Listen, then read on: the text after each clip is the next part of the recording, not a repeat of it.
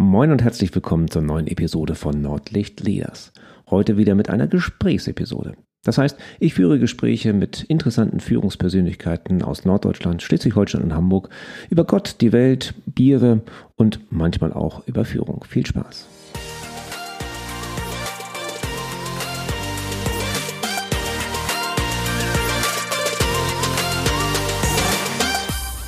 Herzlich willkommen zur neuesten Ausgabe von Nordlicht Leaders. Heute mal mit einem kleinen Rätsel am Anfang. Und zwar möchte ich mal wissen, ob ihr dieses Gerät, äh, dieses Geräusch erraten könnt. Wahrscheinlich schon. Und wahrscheinlich werdet ihr auch denken, jetzt trinkt er schon während des Podcasts. Und das ist richtig so. Ich gieße mir gerade ein leckeres Bier ein. Und das hat unmittelbar etwas mit meinem heutigen Gast zu tun. Auf den freue ich mich sehr. Hier ist nämlich Max, Max Kühl von Lillebräu. Max, herzlich willkommen. Moin. Schön, dass du da bist. So, ich habe mir mein Bier fast eingeschenkt. Das ist auch nur ein Weizen, also ist jetzt nicht ganz so schlimm. Aber vielleicht magst du mal meinen Zuhörern einfach mal erläutern, wer du bist und woher du kommst und äh, was das mit dem Bier so auf sich hat. Genau, ich bin Max Kühl ähm, und bin einer der beiden Geschäftsführer von Lillebräu. Wir haben 2015 angefangen, in recht kleinen und überschaubaren Chargen eigentlich für den Eigenbedarf zu brauen. Weil man aber irgendwann selbst nicht mehr hinterherkommt, haben wir das dann immer größer werden lassen, sodass auch andere Leute das Bier trinken konnten, haben irgendwann die Marke Lille daraus entwickelt und im letzten, nee, 2018 im Dezember in Kiel eine eigene Brauerei gebaut. So ganz schnell zusammengefasst, so dass die, die Keyfacts, was wir jetzt machen. Das klingt relativ locker. Man hat angefangen für den Eigenverbrauch zu brauen, dann wurde es immer mehr und Leute wollten das mehr trinken, baut man halt eine Brauerei auf. Ganz so locker, glaube ich, war es nicht, oder?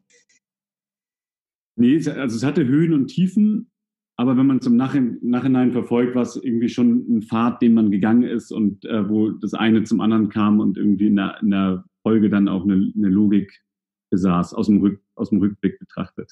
Dann vergisst man auch häufig die roten Ampeln, das ist immer ganz gut, dann sieht man nur die grünen Ampeln. Aber ich hatte so ein bisschen ähm, euch natürlich auch verfolgt. Also ich bin ja seit drei Jahren immer regelmäßig in Kiel und äh, da bekommt man das mit. Ihr seid mittlerweile eine echte Kieler Marke geworden. Das finde ich extrem spannend und extrem schön da auch zu sehen. Wo, wobei es breitet sich auch Richtung, ähm, ja, Richtung Schleswig-Holstein aus, euer Bier. Ne? Genau, also wir sehen uns eigentlich als, also in erster Linie als experimentelle Brauerei. Ähm, aber sind natürlich die regionale Brauerei in Kiel und ähm, sozusagen Schleswig-Holstein ist dann einfach das Bundesland, wo wir sagen, das ist unser Markt. Also eine Kieler Brauerei, die natürlich Schleswig-Holstein mitdenkt und Hamburg als Zipfel. Ähm, andersrum sozusagen für uns ist Hamburg nur das kleine Anhängsel an Schleswig-Holstein. okay, interessant. Aber das war sicherlich nicht so dein, dein, äh, deine Idee als Kind. Ich meine, was hast du dir vorgestellt, was du gern mal werden möchtest, als du so mit der Trommel um den Tannenbaum gerannt bist oder vielleicht deinem Onkel das erste Bier aus seinem Glas getrunken hast? Was war da so die, die Idee, es eigentlich zu machen? Also es war ganz lange Zeit ähm, Immobilienmakler. Ich dachte, dass Immobilienmakler wahrscheinlich der lukrativste Job der Welt ist, weil man für verhältnismäßig wenig Aufwand, da habe ich diese ganze Komponente, die natürlich wirklich dahinter steckt, nicht gesehen, aber ich, mit sechs oder sieben hatte mein Opa, glaube ich, ein Haus gekauft und ich hatte erlebt sozusagen, wie gering der Aufwand war, dieses Haus zu zeigen. Und als ich gehört habe, was er dafür bekommen hat, dachte ich, das ist doch ein Job, den ich machen will. Und da habe ich tatsächlich ziemlich lange, also bestimmt so im Hinterkopf zehn Jahre lang immer gedacht, ich werde Immobilienmakler. Äh, hat sich dann aber irgendwann zerschlagen und die andere große Richtung war dann eigentlich so Richtung, ähm, ich dachte immer, ich werde Künstler. Okay. Deswegen auch wahrscheinlich dein, deine Studienwahl, denn ne? du hast an der Kunsthochschule in Kiel studiert. Genau, ich bin aber auch da über einen Umweg gegangen. Ähm, ich habe erst eine Ausbildung gemacht als Verlagskaufmann beim Spiegel Verlag mhm. und habe da sozusagen einmal ein mittelständisches, also ein großes mittelständisches Unternehmen von innen kennengelernt, was im Nachhinein tatsächlich sehr wertvoll ist, weil man halt ganz viele Strukturen ähm, kennengelernt hat und reinschnuppern konnte und anschließend aber auch noch im Anzeigenverkauf gearbeitet. Auch, auch das war spannend und da habe ich tatsächlich, das war 2009, also zur ersten großen Wirtschaftskrise oder der ersten großen, die ich so miterlebt habe. Und ähm, die Krise hat sowohl mich als auch Florian eigentlich nach Kiel gespült, weil wir als, äh, also klar, ein Medienunternehmen merkt ja als erstes, wenn die, unter, wenn die Einbrüche zurückgehen, äh, die Einnahmen zurückgehen. Das heißt, ich als äh, junger, ähm, lediger mit Mann mit befristetem Arbeitsvertrag war natürlich der erste, den man dann erstmal vor die Tür gesetzt hat. Ähm, aber irgendwie auch im Guten, also jetzt kein böses Blut.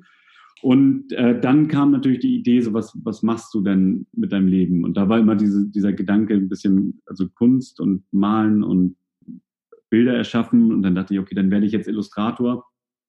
Hatte mich an der HW in Hamburg beworben, bin da nicht genommen worden. Und weil die nur einmal im Jahr dieses Aufnahmeverfahren haben und Kiel aber halbjährlich, bin ich dann nach Kiel gekommen. Und ein Freund von mir hatte ich auch an der Muthesius Kunsthochschule schon studiert deswegen wusste ich, dass die, dass die Ausbildung und die Lehre da tatsächlich ziemlich gut ist und äh, man da auch eine gute Hochschule trifft.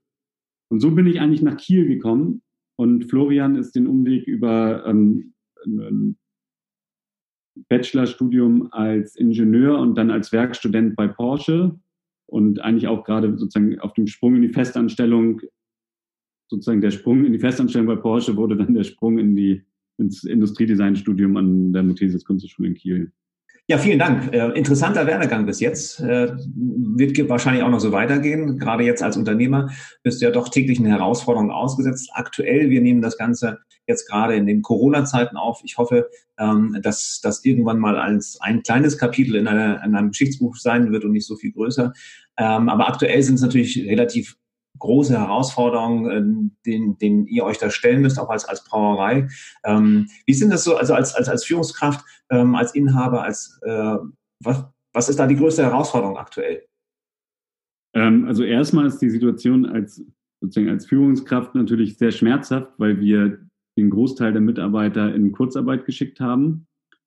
Ähm, unsere ganzen Werkstudenten und Aushilfen komplett in, in also erstmal sozusagen in Kurzarbeit oder gar keine Arbeit geschickt haben.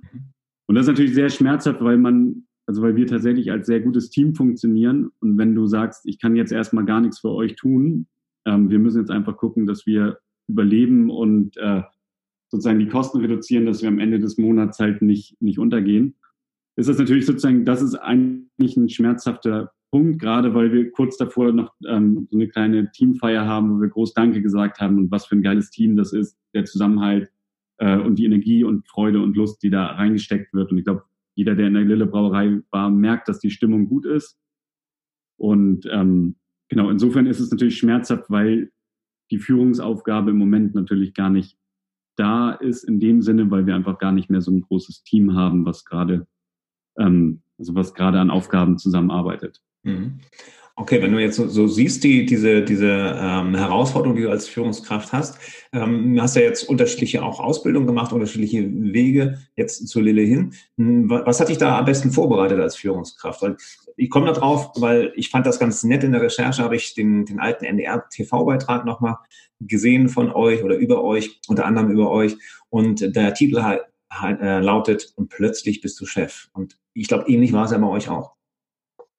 Ja, also in, dem Sinne sozusagen die Vorbereitung ähm, gab es, also klar hat man hier und da reingeschnuppert und kann sich seinen Teil zusammenreimen und sieht Dinge, die funktionieren bei anderen und kann das adaptieren. Ähm, was aber, glaube ich, den, den Stil oder sozusagen den Stil und so ein bisschen die, den Geist bei uns im Unternehmen tatsächlich, also was da sehr stark gelebt wird, ist eigentlich gar nicht so sehr so ein, so ein Führen im klassischen Sinne, sondern die Geschichte, wie wir entstanden sind, ist ja eine reine Teamarbeit von Florian und mir gewesen. Und von Anfang an ging es da wenig um Egos oder so, sondern eigentlich immer nur, dass die beste Idee gewinnt und dann maximale Unterstützung widerfährt. Also wir haben sozusagen von Anfang an darauf geachtet, ähm, nicht, nicht das Ego oder nicht irgendwie sozusagen unbedingt sein Ding durchzuboxen, sondern einfach zu gucken, was, was ist denn, welche Idee gewinnt? Also wie kann man die andere Idee noch besser machen? Wie kann man da nochmal drüber nachdenken? Wie kann man sich supporten? Und das ist sozusagen die, die ganze Kultur, dass wir auf guten Ideen aufbauen, die weiterverfolgen und ähm, sozusagen immer die Weiterentwicklung sozusagen fördern. Und äh, jetzt sind natürlich immer mehr Leute bei uns dazugekommen. Und bei uns ist tatsächlich. Wie viel seid ihr jetzt in, in, in Nicht-Corona-Zeiten? Wie viel seid ihr jetzt? Also wir sind insgesamt ein Team von sieben Festangestellten mit uns beiden Geschäftsführern und ungefähr 30 Aushilfen. Und ähm, es ist tatsächlich so, dass wir bei Lille keine einzige Bewerbung, also wir haben keine Ausschreibung in dem offiziellen Sinne gemacht, ähm, sondern alle Leute, die bei uns arbeiten, sind eines Tages zur Tür reingekommen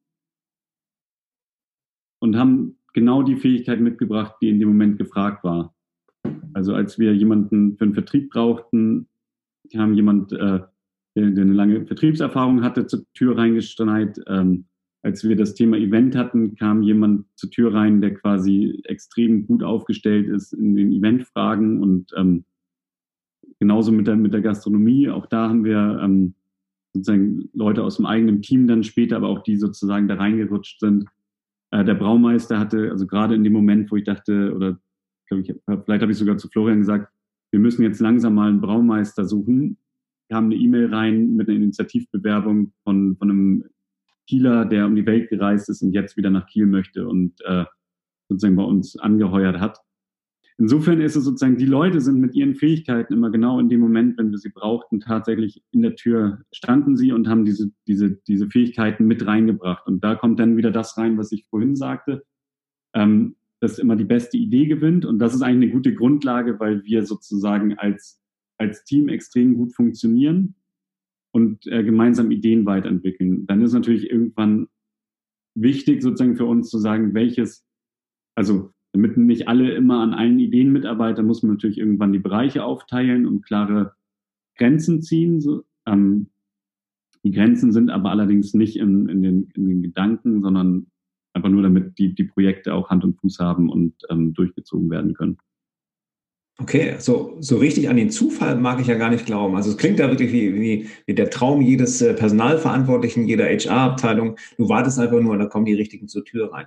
Das hat ja sicherlich was damit zu tun, was du auch gerade am Anfang sagtest, die Kultur und äh, dieses Teamgedanke und, und dieser besondere Teamgedanke und auch mal das Ego zurückzustellen. Das geht in einem kleinen Team relativ gut, gerade als, als Gründer, glaube ich, wenn man zu zweit anfängt, geht das echt gut.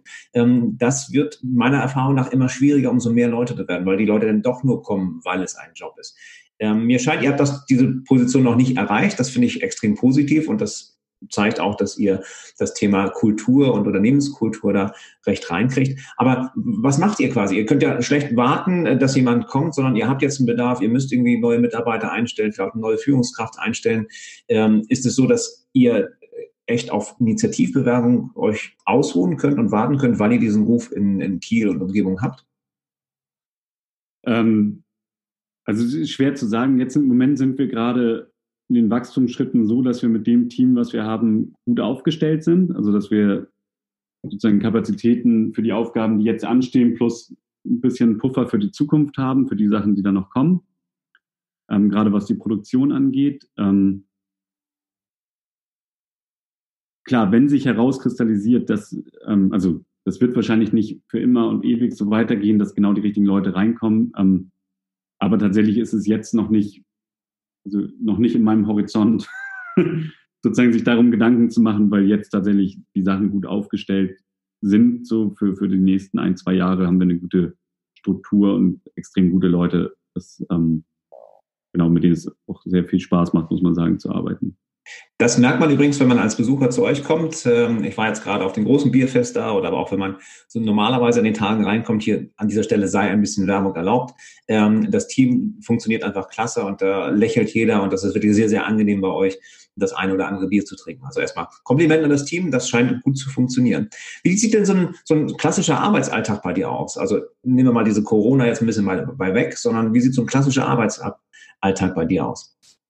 Ja, das ist also der, der Wunsch-Arbeitsalltag sieht so aus, ich komme ins Büro, setze den Kaffee auf, äh, trinke eine Tasse Kaffee, gehe die Aufgaben des Tages durch und äh, hole dann die Leute ran, um die Aufgaben zu besprechen.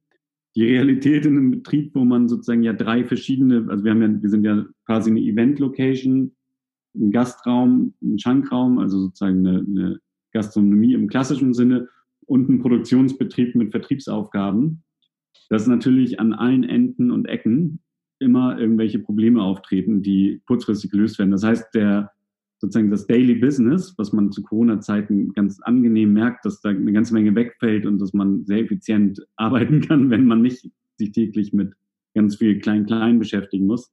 Ähm, genau, es ist so, dass eigentlich die, die meisten oder die ersten Probleme oder unvorgesehenen Schwierigkeiten schon auf einen warten, wenn man ins Büro kommt. Und dann ist es eigentlich ein Abarbeiten von Dringlichkeitsstufen, äh, was alles so an kleinen Feuern gelöscht werden muss.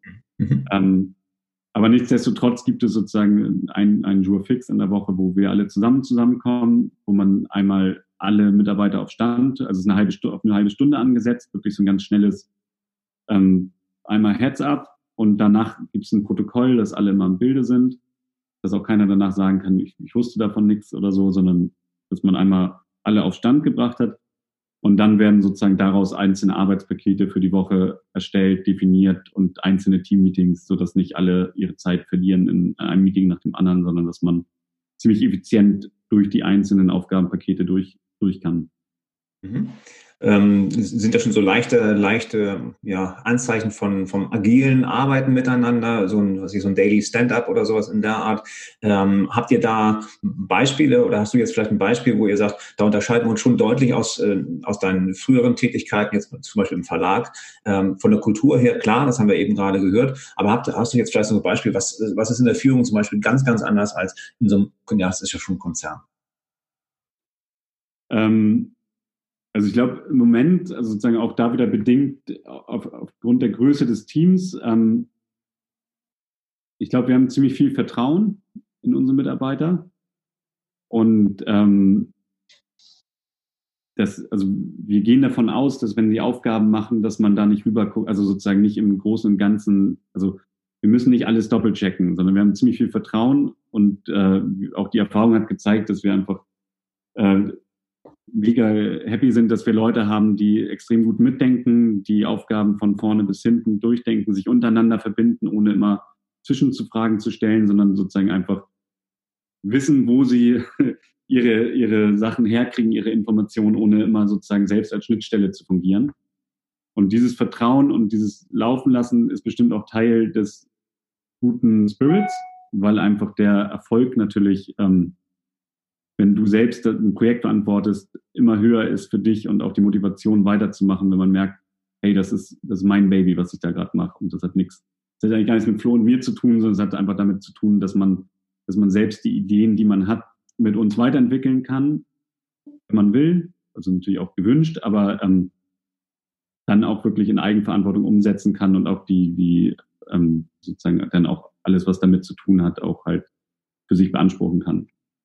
Ja, zwei extrem wichtige Stichworte finde ich für eine moderne Führung hast du gerade genannt, nämlich Vertrauen ähm, und wie sich die Eigenverantwortung, dass auch jeder weiß, was er zu tun hat und äh, wenn es nicht klappt, da kommt kein anderer, der diesen Aufgabe macht und dann dementsprechend mal erledigt.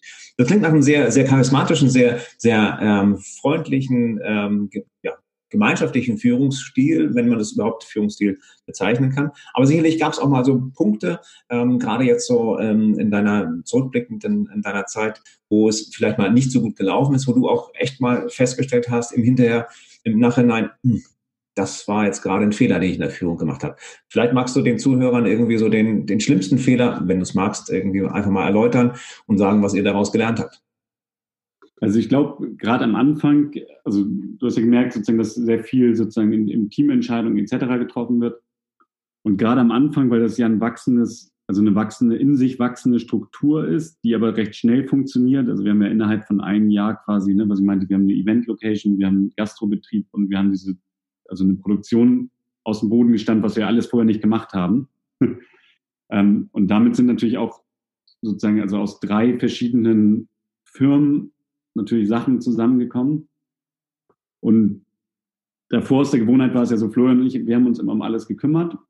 Und genau das, was, was wir am Anfang meinten, ist diese Struktur, ähm, das Vertrauen und die Übergabe an Aufgaben, weil man natürlich am Anfang immer denkt, ich muss es selber alles machen. Oder ich, ich dass jemand nochmal drauf guckt und weil man so gewohnt war. Und äh, diese Verantwortlichkeiten auch abzugeben, ähm, weil, also das haben wir eigentlich gemerkt, sozusagen, wenn, also wir haben jetzt eine Eventabteilung. Das heißt, alles, was, an diese, was mit Events zu tun hat, geht auch in die Eventabteilung. Und am Anfang ist man natürlich so, dass man dann selbst, ah ja, den kenne ich, warte, das mache ich für dich. Und das funktioniert einfach nicht. Wenn zwei Köche ein Event planen und der eine nicht weiß, was der andere macht, und das war dann meistens eher mein Fehler. also so, dass man einfach klar sagt, nein, wenn das dein Bereich ist, ist das dein Bereich. und dann nimmt man sich selbst zurück ähm, und sagt, nee, nee, klar, also wir kennen uns hier, also man ruft irgendeinen Freund der Geschäftsführer an und sagt, du, ich will hier eine Firmenfeier machen. Und natürlich, weil man sich kennt, so würde ich das ja auch haben, dass ich dann erstmal sage, komm, hier, wie läuft das hier und so. Und dass man dann aber lernt zu sagen, du, cool, dass du es bei uns machst. Ich gebe dich jetzt an Experten, weil dann klappt das auch. Weil es ist viel wichtiger, dass das Event klappt, als dass ich dich betreue. Ähm, und das glaube ich sozusagen, das ist immer was, was man lernen muss, ähm, dann auch selbst die, sich an die Regeln zu halten und zu sagen, du, wenn das dein Bereich ist, ist dein Bereich und das ist mein Bereich. Und äh, wenn es Schnittstellen gibt, dann muss es klar sein, dass alle Informationen bei beiden Parteien landen, aber nicht, nicht versuchen, alles zu machen, weil das kann man nicht. Und da, deswegen haben wir Leute, also deswegen bin ich auch froh, so ein gutes Team zu haben, weil die Leute, die das machen, was sie machen, das besser können, als ich das kann. Und wenn man das als Chef sagen kann, das ist, glaube ich, das Beste, was man machen kann, weil man hat ein Team, was einen ergänzt und sozusagen, äh, also es werden einfach viele Stärken dazu addiert. Und da muss man aber sagen, das ist äh, fantastisch, wenn das so ist. Wir sind in einer glücklichen Lage. Definitiv, gerade das loslassen können und dann wirklich auch so die, der Kompetenz irgendwie die Vorfahrt lassen und sein Ego selber zurücknehmen. Das können nicht viele. Ich habe das jetzt allerdings diese Woche schon mal im Podcast gehört. Das scheint mir fast so ein, so ein, ähm, so ein Thema auch der Generation zu sein. Ich meine, du bist jetzt, glaube ich, 34.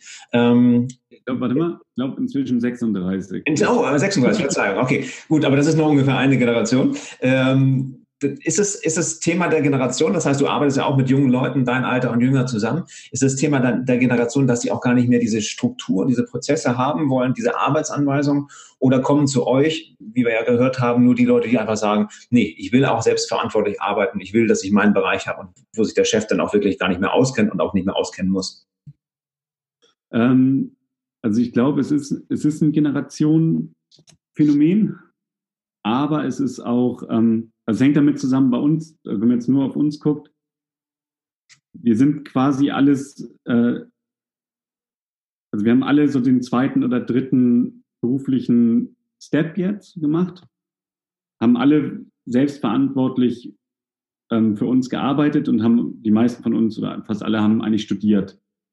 Das heißt, man hat dieses freie Arbeiten im Studium kennengelernt, sich selbst zu organisieren, Dinge voranzutreiben, hat aber, also jeder hat eigentlich nebenbei auch noch ein eigenes Projekt oder eigene Dinge auf den Weg gebracht. Das heißt, jeder hat, eine, und als Baumeister hat man natürlich eh einfach die, die Leitung über den ganzen Produktionsbetrieb und äh, wäre ja auch falsch, wenn man das nicht sozusagen stemmen kann. Ähm, das heißt aber, die Leute sind auch gar nicht, also äh, die kommen ja gar nicht aus einer klassischen Firma, wo sie jetzt zehn Jahre was anderes kennengelernt haben, sondern eigentlich ist es für alle der erste Step im Berufsleben mehr oder weniger, also so richtig ernsthafter mit, mit Langzeitperspektive, wenn die Krise gut läuft. ähm, und deswegen kommen wir sozusagen ja alle aus, aus ganz anderen Realitäten, als es vor 10, 20 Jahren mit diesen klassischen Profilen sozusagen entweder über eine Ausbildung oder ein Studium, wo dann aber irgendwie recht klar auch äh, klassische Hierarchienebenen, also einfach in jedem Unternehmen so war und deswegen ist es auch in jedem Unternehmen wieder neu so aufgezogen worden. Und äh, genau deswegen ist das Team natürlich, also so wie es ist. Und ähm, ob jetzt jeder seine Aufgaben so, ich glaube, gerade spannend ist, dass man bei uns zwar seinen Aufgabenbereich sehr klar definiert hat, aber immer die Möglichkeit hat, auch sozusagen seine Idee, also nicht, nicht seine Arbeitszeit und ähm, sozusagen, also man verrennt sich da nicht in den anderen Projekten, aber man kann immer, man wird immer gehört, wenn man eine gute Idee hat, um woanders sozusagen Mehrwert reinzugeben. Und ich glaube, das ist, das ist ein, tatsächlich ein großer Faktor, auch ein Spaßfaktor, irgendwo zu arbeiten, dass man gehört wird und dass, äh, dass einfach jede Idee gewinnen kann. So noch nicht versaut durch Konzerndenke, durch Arbeitsanweisungen, durch ähm, Hierarchien. Und klar, da, da, bewegt es sich wahrscheinlich auch wesentlich freier. Ähm, zudem habt ihr auch noch Alkohol während der Arbeitszeit, das ist natürlich sehr praktisch dann. Ja, obwohl das ist eigentlich, äh, also wer arbeitet, ist, darf eigentlich nicht trinken. Ja, klar. Äh, und sozusagen die Mitarbeiter können natürlich gerne im Schankraum kriegen gute Preise.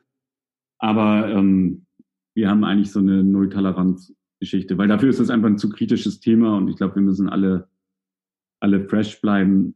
Natürlich, wenn man jetzt irgendwie eine neue Sorte macht, dass man mal im Team probiert, das passiert natürlich, aber so oft machen wir auch keine neue Sorte. okay.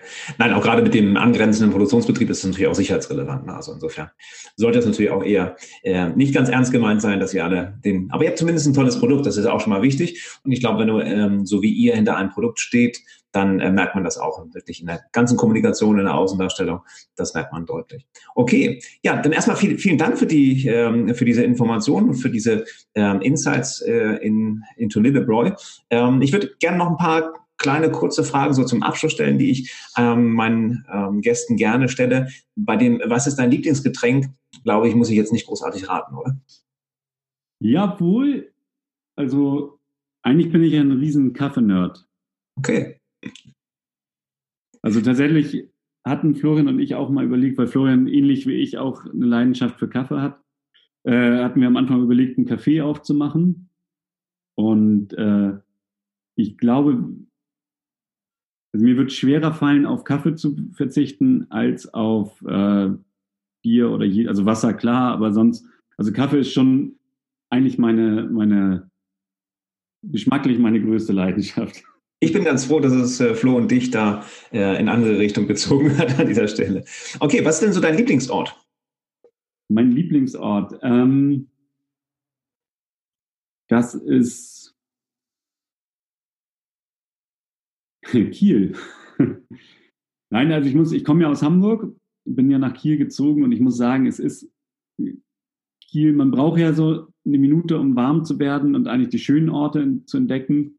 Aber tatsächlich hat Kiel mit der umgebenden Landschaft eigentlich alles, was man braucht. Also wir haben letzt, letzte Woche eine Radtour um den Westensee gemacht, wo man ja aus dem Staunen nicht rauskommt. Wir sind am Kanal längs gefahren. Ähm, man hat das Meer. Also es ist eigentlich sozusagen die Summe von ganz vielen Dingen. Einen konkreten Lieblingsort kann ich so gar nicht sagen, aber ich muss sagen, ich fühle mich sehr wohl in Kiel. Das hört man, das hört man, hört man deutlich. Ähm, unsere Große studiert ja in Kiel und interessanterweise hat sie nicht so lange gebraucht, um sich mit Kiel anzufreunden. Hm, sie kam schon nach zwei, drei Tagen, glaube ich, auf uns zu und sagte, ich brauche erstmal eine Regenjacke. Also das ist schon auch mal nicht unbedingt typisch für Kiel. Jedes Mal, wenn ich in Kiel bin, ist gutes Wetter, aber das ist so einer der Vorurteile, mit denen Kiel dann leben muss. Okay, ähm, vielleicht die, die letzte Frage finde ich extrem spannend. Mit welchem anderen Job würdest du denn mal tauschen wollen? Egal ob jetzt für einen Tag, für eine Woche, einen Monat oder vielleicht für immer. Was könntest du dir vorstellen, was komplett anderes mal zu machen? Also ich glaube tatsächlich so, also ähm, sowas wie Osteopathie, das fände ich eigentlich eine ganz spannende Geschichte, weil es nochmal eine ganz andere Ebene betrifft und äh, also sozusagen sowas fände ich spannend, weil man da ganz unmittelbar mit den Menschen arbeitet und sozusagen auch äh, zum Kern kommt. Ja. ähm, also das fände ich tatsächlich eine recht spannende ähm, Alternative, die also sozusagen vielleicht in der Parallelrealität hätte stattfinden können. ähm, genau, da kann man natürlich nicht einfach so mal tauschen, aber das wäre genau, das wäre auf jeden Fall eine gute. Ja, ich würde dich jetzt auch nicht an meinen Rücken lassen ohne irgendwelche Vorkenntnisse an dieser Stelle.